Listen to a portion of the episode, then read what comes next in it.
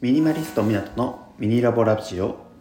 この番組は私ミニマリスト湊が生活を楽に豊かに暮らせるミニマリスムを探求した結果をリスナーの皆様にお届けする番組になっております。今回は私たちの食事は1種類。食事のミニマル化というタイトルでお話をさせていただければと思っています。皆さんは日頃どんな食事をされているでしょうか？なんか皆さんはねこういろいろこうまあ食べ物が選択肢がいっぱいあるわけですけれども私たちは食事を1種類にしてそう時間の効率化とお金のメリットを受けております。実際こうどんなことをやってるのかっていうところを、まあ、お話ししていこうかなと思っているんですけどもそもそも、まあ、なぜこんなことをしているのかっていうところをちょっとまずお話しさせていただければなと思っています食事を考えると何個かこう複数のこうプロセスに分かれているなってあの思うようになってきました。まあ、それ何かっていうと、えっと、買い物行ったり、えー、買い物行って、えー、メニュー考えてそして家帰ってきて調理してで調理した後は食事をしてそして片付けをする大体この、えー、フローを踏んでいくかなと思うんですけれども結構ねストレスなんですよ私にとっては。もしかするとこれを聞いてくれているリスナーの皆様の中にも食事って面倒くさいなって思っている方もいるかと思います。しかもねまたこれ結構自炊をこう何て言うんでしょう1週間分作り置きみたいなことをしていない人は結構自炊でも食費ってかさんでくるんですよ、まあ、それなんでかって言ったら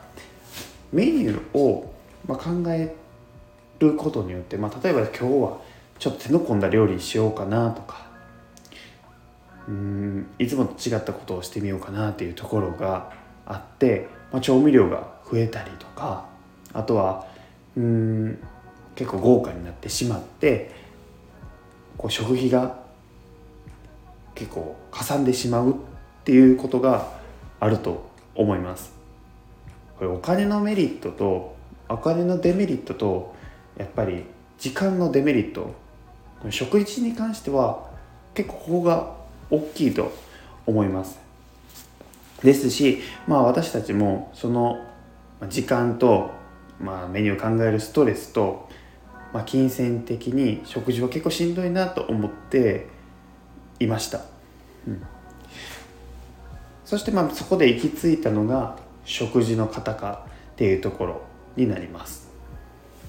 まあ、食事の方か、まあ、もう言葉の通りであのもうその説明せんでいいよっていう方もいると思うんですけども説明をしておくと、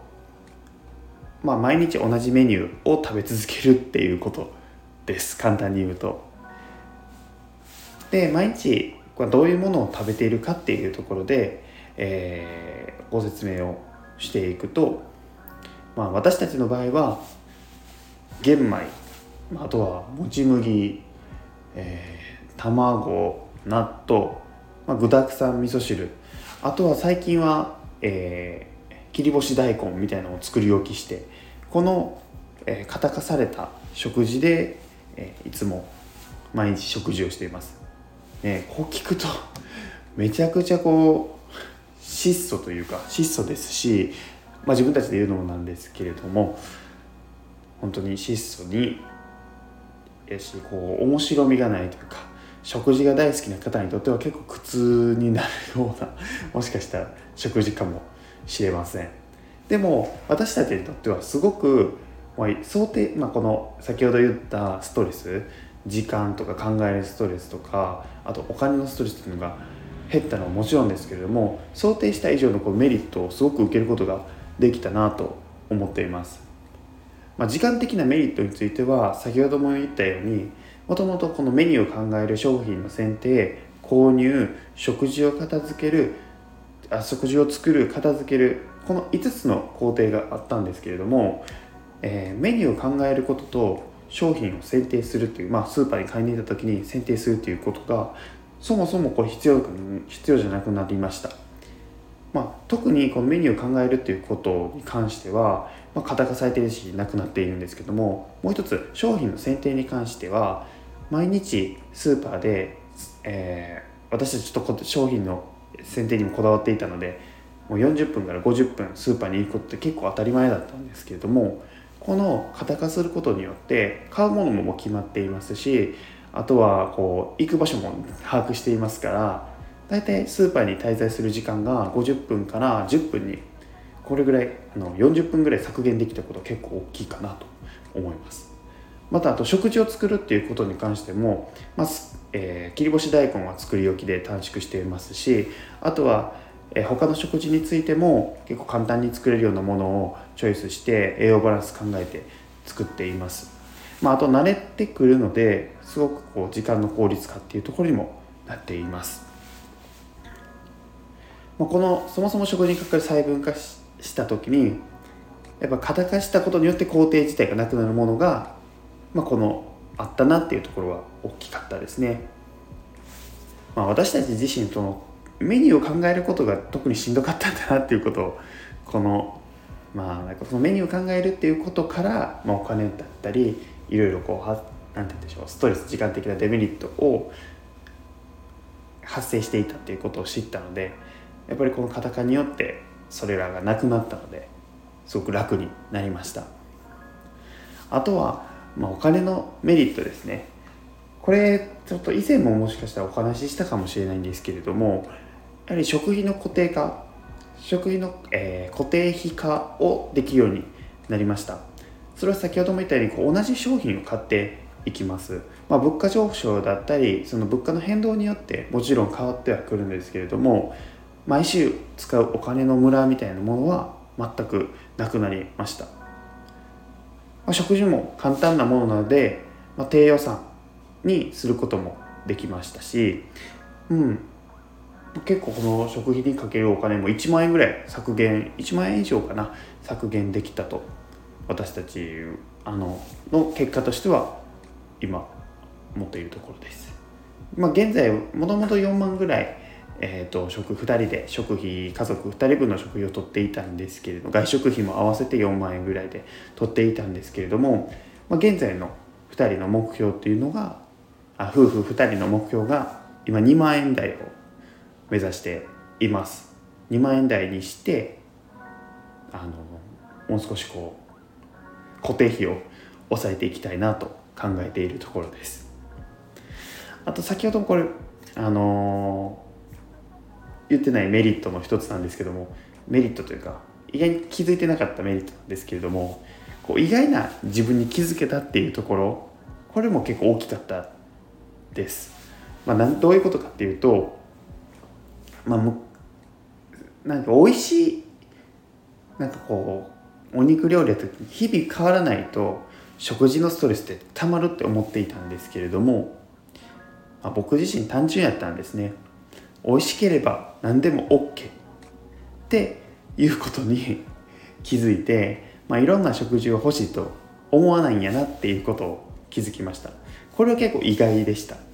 まあ、美味しかったらもう何でもいいやって毎日同じ食事でもストレスなく私たちも対応できているのであの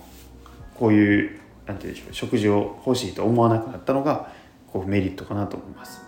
まあ、あともう一つ今パッと思いついたことなんですけれども